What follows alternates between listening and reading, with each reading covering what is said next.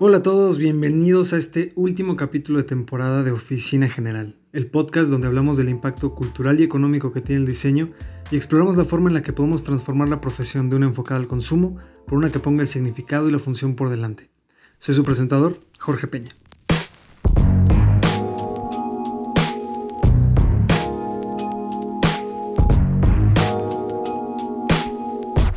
Este último capítulo no va a tratar tanto sobre diseño. Algunos escuchas y el Patreon principal Rodolfo, un saludo Rodolfo, me pidieron realizar este cierre como un ejercicio reflexivo para compartirles a ustedes el proceso que hubo detrás de todo, las lecciones que me dejó esta temporada y claro, los errores y dificultades también. Me gustó muchísimo la idea, así que ahí va. Como dijo Bill Gates alguna vez, está bien celebrar el éxito, pero es más importante prestar atención a las lecciones del fracaso.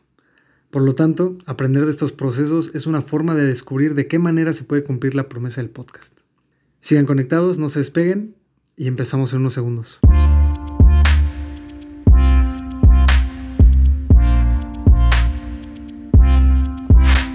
Pues bueno, ¿cómo comenzar a platicarles sobre todo este proceso del podcast? Se me ocurrió que desde el inicio, que es como una de las, de las preguntas principales, ¿no? Principalmente aprendí que no hay limitantes tecnológicas en estos tiempos. O sea, si tienes una computadora, si tienes internet, si tienes un celular, puedes hacer cualquier cosa a un nivel aceptable.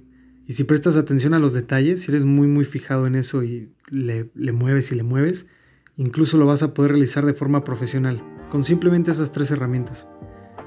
Toda esta temporada la grabé con un celular en la aplicación de grabador de voz que viene de fábrica. Fue en un Samsung A70 para los curiosos tecnológicos y los episodios fueron completamente ecualizados y editados en GarageBand. En la carrera ya había tenido algunas materias de diseño sonoro, así que los principios ya los tenía, pero la verdad yo estaba ya muy oxidado.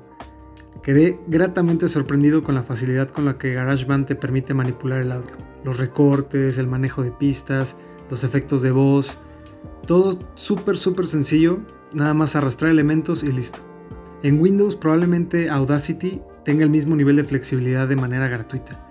Es también otro de los programas que, bueno, evalué para realizar el podcast. Pero bueno, GarageBand la verdad está muy sencillo. Ahora, para mí, una parte esencial del podcast es que fuera completamente independiente. Es decir, que no dependiera de algún proveedor de hosting de podcast, entre comillas. Hice la investigación de este servicio y encontré muchísimos, desde los más caros hasta los completamente gratis como Anchor, que noté es el origen de muchos podcasts en Spotify. Pero ¿cuál es el problema de usar estas plataformas? Al final estás dependiendo de las reglas de una empresa que no le importa tu contenido. Podrían decidir el día de mañana empezar a cobrar el servicio y si no tienes con qué pagar, te vas a despedir de todo. Lo borran, pues ya no va a existir ahí. Podrían decir que ahora hay un límite de subida en tamaño o tiempo para tus capítulos o llegar al punto de censurarte por cualquier razón. Y como pasa en Facebook, Instagram, Twitter o cualquier red social, si el servicio es gratis, al final el producto eres tú entonces alguien se está beneficiando de tu contenido y estás aceptando que eso suceda. Bueno, en ese caso yo lo pensaba de esa manera. Eh, lo pensé hasta el punto de decir, si llego a transcribir estos capítulos en un libro o en alguna publicación en el periódico, ¿me metería en problemas legales con la empresa que distribuye los capítulos? En ninguno de los servicios encontré alguna cláusula que me dijera a quién pertenecían los derechos de autor. ¿Se imaginan que esta empresa un día decida agregar esa cláusula? ¿Que ahora el contenido es de ellos? No inventen, me da una desconfianza grandísima. Por eso se decidió desde el principio que fuera independiente. Y sé que estas preocupaciones pues no aplican para muchas de las cosas que hacemos en el día al día. O sea, Facebook, ¿qué me va a preocupar que se quede con mis derechos de mis memes? Pero para la visión que tengo del podcast, estas condiciones eran inaceptables. Entonces, ¿cuál fue la solución?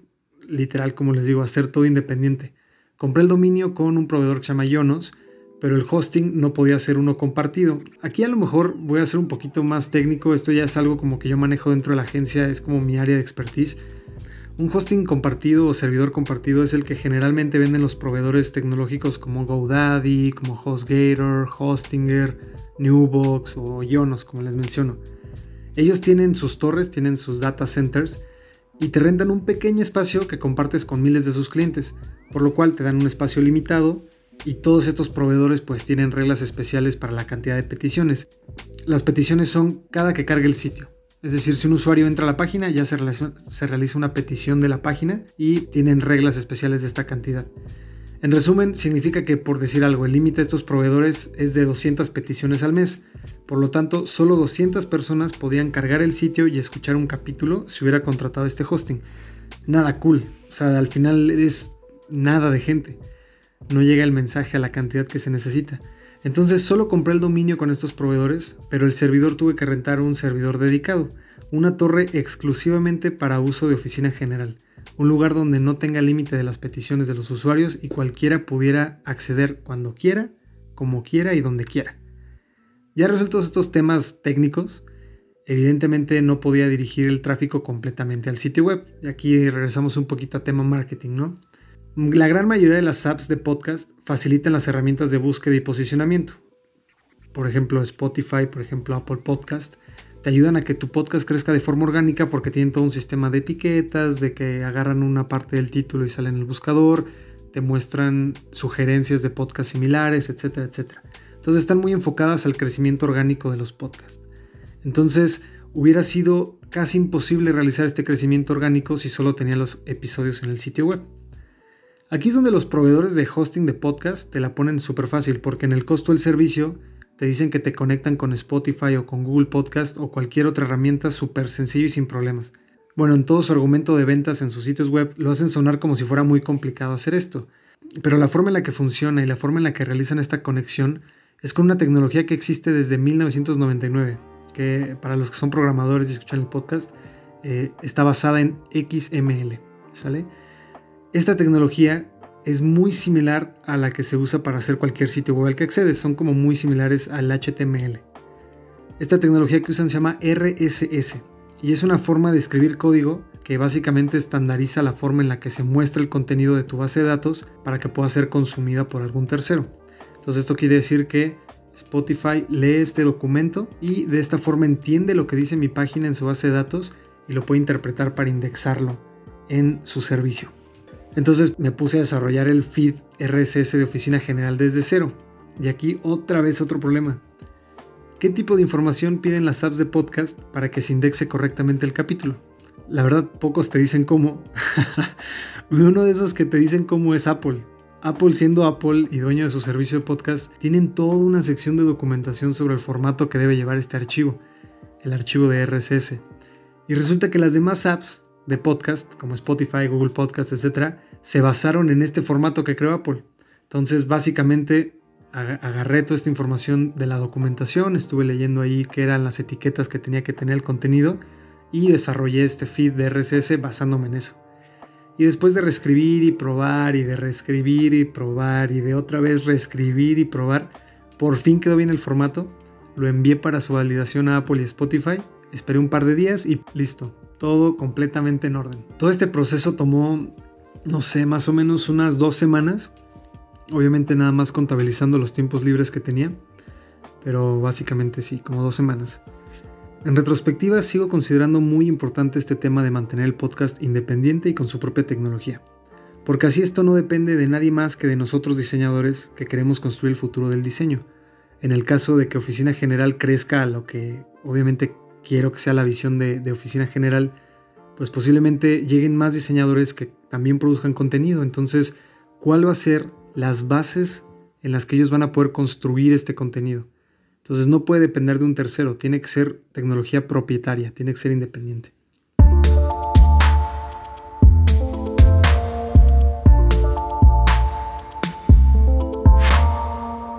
Volviendo un poquito al tema de grabar los capítulos, el problema principal en esta temporada fue el tiempo. Este podcast nació durante la contingencia, entonces existía en mí una noción de que habría suficiente tiempo entre el trabajo en la agencia y las clases que impartí en línea para poder realizar el podcast. Y sí, al final hubo tiempo suficiente, pero el problema fue que subestimé la cantidad de burocracia y papeleo que habría por la contingencia, principalmente en mi trabajo docente. No se imaginen cómo todo tiene que estar ahora evidenciado y el seguimiento de los alumnos tenía que ser súper personalizado. No es como que esté mal, evidentemente es una mejora completa de, lo que es el sistema educativo. Eh, yo estoy muy muy de acuerdo en que a lo mejor muchos de los paradigmas con los que se educa actualmente ya son muy antiguos. Y no tanto en el sentido de que sea presencial o digital, sino de que esta evolución hacia lo digital pone en evidencia estas carencias que existían anteriormente, principalmente esto de que no hay tiempo suficiente para cada alumno, de que a lo mejor el profesor nada más se para y da contenido, pero no hay ninguna medición correcta del desempeño del alumno. Entonces me gustó este aumento como de papeleo y de evidenciación, si se puede decir de una forma, porque garantizaba que al final lo que estaba adquiriendo el alumno era valioso para él. Y pues al final esto causó que el tiempo se volviera bastante escaso y sucedió dos veces durante esta temporada que no se pudo cumplir la promesa de un capítulo cada miércoles. El tiempo era utilizado principalmente para investigar el tema. No me gustaba la idea de solo platicar lo que yo había aprendido en mi trabajo o que descubrí empíricamente. Yo pienso que debe existir un sustento comprobable de otros diseñadores y de otros procesos que le den veracidad a todo lo que se platica en este podcast. Entonces, con la falta de tiempo en estas dos ocasiones quedé descontento con la forma en la que estaba redactado el capítulo. Aquí nada más para darles un poquito de contexto, cada capítulo se realiza un guion completo donde vienen las referencias super investigadas, porque al final la idea es entregarles a ustedes calidad. Entonces, quiero entregarles calidad, al final ese podcast es la aspiración. Otro detalle es que en el proceso de reaprender la edición de audio cometí un error donde modifiqué la ecualización y todo sonaba como si le hubiera puesto un filtro de voz metálica al audio. Esto pasó un día antes del lanzamiento, entonces fue muy frustrante no poder resolverlo a tiempo. Al final este capítulo que se atrasó es uno de los más escuchados a la fecha, es el capítulo de Ideólogo, el poder mal utilizado del diseño. Ese fue uno, el, el primer capítulo que se atrasó pero al final quedé muy satisfecho con el resultado, así que fue clarísimo para mí que en el futuro será necesario más tiempo para desarrollar los capítulos. Las entrevistas en general fueron muy satisfactorias, a mí me gustó muchísimo, me la pasé increíble conociendo los perfiles de Raúl, de Ricardo, de Rafa, son gente muy talentosa, gente muy profunda en su tema, saben de lo que hablan, te comentan muy bien su técnica, por decirlo de una forma, entonces me gustó mucho, yo me la pasé increíble. Y también estuve contactando otras personas y todavía tengo pendiente muchas videollamadas con ellos y también ellas para poder compartirles a ustedes las ideas que tienen. Volviendo al tema del tiempo ha sido un verdadero reto, pero estoy trabajando en ello. La siguiente temporada va a ser definitivamente mejor.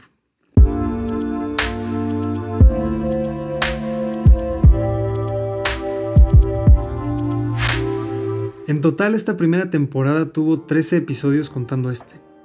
La siguiente calculo yo que va a ser de la misma duración, pero ahora, por lo aprendido por los comentarios que muchos de ustedes que escuchan el podcast dejaron en cada capítulo, tengo clarísimo que esto debe llevar una narrativa mayor, en el aspecto de que no ha sido muy efectivo para la promesa del podcast hablar de varios temas que no tienen mucha relación más que el diseño. El experimento de la próxima temporada es trabajar en definir algo muy concreto. Todavía no sé qué será, evidentemente, pero estoy cerca de definirlo. Como he mencionado varias veces, la idea de este podcast es traer nuevas ideas a la profesión, descubrir cómo podemos superar los retos que nos pone el mundo constantemente, desde los softwares que te hacen logos en un minuto, las plantillas y el posible futuro con el machine learning. ¿Cuál es el futuro que le depara el diseño? ¿El diseño será de esas profesiones que desaparezcan por la automatización y la robotización? ¿Cómo podríamos aprovechar estas tecnologías a nuestro favor? ¿La creatividad es más importante que el proceso? El diseño análogo va a desaparecer, las imprentas, la serigrafía. ¿Cuál sería el perfil de un diseñador digital ideal? Muchas preguntas que pueden surgir de una simple palabra, futuro. Pienso muy fijamente que la función de este podcast es contribuir a la construcción de este futuro para los diseñadores y para las personas, para el mundo que usará las soluciones que se crearán con estas ideas.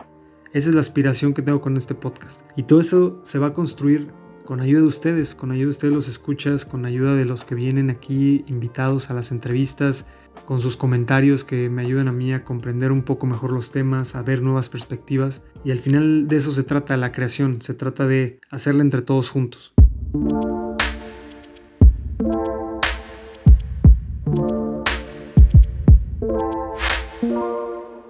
Como ven, este capítulo no se trataba tanto de diseño, pero me dio gusto que ustedes que escuchan el podcast se interesaran por el proceso que hubo detrás de ponerlo en línea y, puede que ahora tengan más idea de cuáles son los ideales detrás del podcast. Para terminar este capítulo y la temporada, les quiero compartir un pequeño extracto del libro del psicoanalista Jordan Peterson en su libro 12 reglas para vivir. Este pequeño extracto viene de la página 118. En este pequeñísimo párrafo se resume a mi parecer este impulso que tenemos los creativos por crear constantemente y más los diseñadores que buscamos darle orden y función a las cosas construyendo sobre los hombros de gigantes como los visionarios de la Bauhaus, arquitectos como Le Corbusier o Barragán, o diseñadores de producto como Jonathan Ive de Apple. Todos ellos son exponentes de cómo se hace el buen diseño.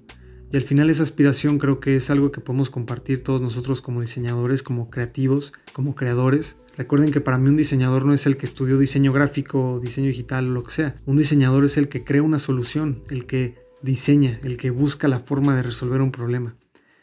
El pequeño extracto dice así. Cualquier buen ejemplo es un desafío trascendental y todo héroe un juez. El David, la gran escultura de Miguel Ángel, interpela a quien lo observa desde su perfección. Podrías ser más de lo que eres. Cuando te atreves a aspirar a algo más, evidencias las carencias del presente y la promesa que representa el futuro. Recuerden esa palabra para la próxima temporada, futuro. Nos volveremos a escuchar el día 7 de octubre de 2020, pero recuerden seguir Oficina General en redes sociales para estar al tanto de actualizaciones y contenido adicional más allá del podcast. Antes de despedirme completamente en esta temporada, quiero agradecerle muchísimo a todos ustedes los escuchas, a todos los seguidores en Facebook, en Instagram, en Twitter, en Spotify, en Google, en Apple, todos ustedes que toman un tiempo de su día para escuchar este podcast. Muchas gracias, muchas gracias de verdad a ustedes, porque sin sus comentarios, sin que ustedes le den like, sin que ustedes le den seguir, al final estaría yo hablando en una cámara de vacío, me estaría haciendo eco de mí mismo pero he visto que este contenido tiene cierta conexión con ustedes. Y eso para mí es muy importante. Al final, seamos 10, seamos 20, seamos 30, tenemos esta idea de cambiar el futuro del diseño, ya es algo. Entonces no se olviden también de compartirlo si quieren hacer crecer obviamente la idea de oficina general. Y como siempre, tengan un excelente día, tengan una increíble semana, sigan diseñando y sigan siendo cool. Descansen. Nos vemos pronto.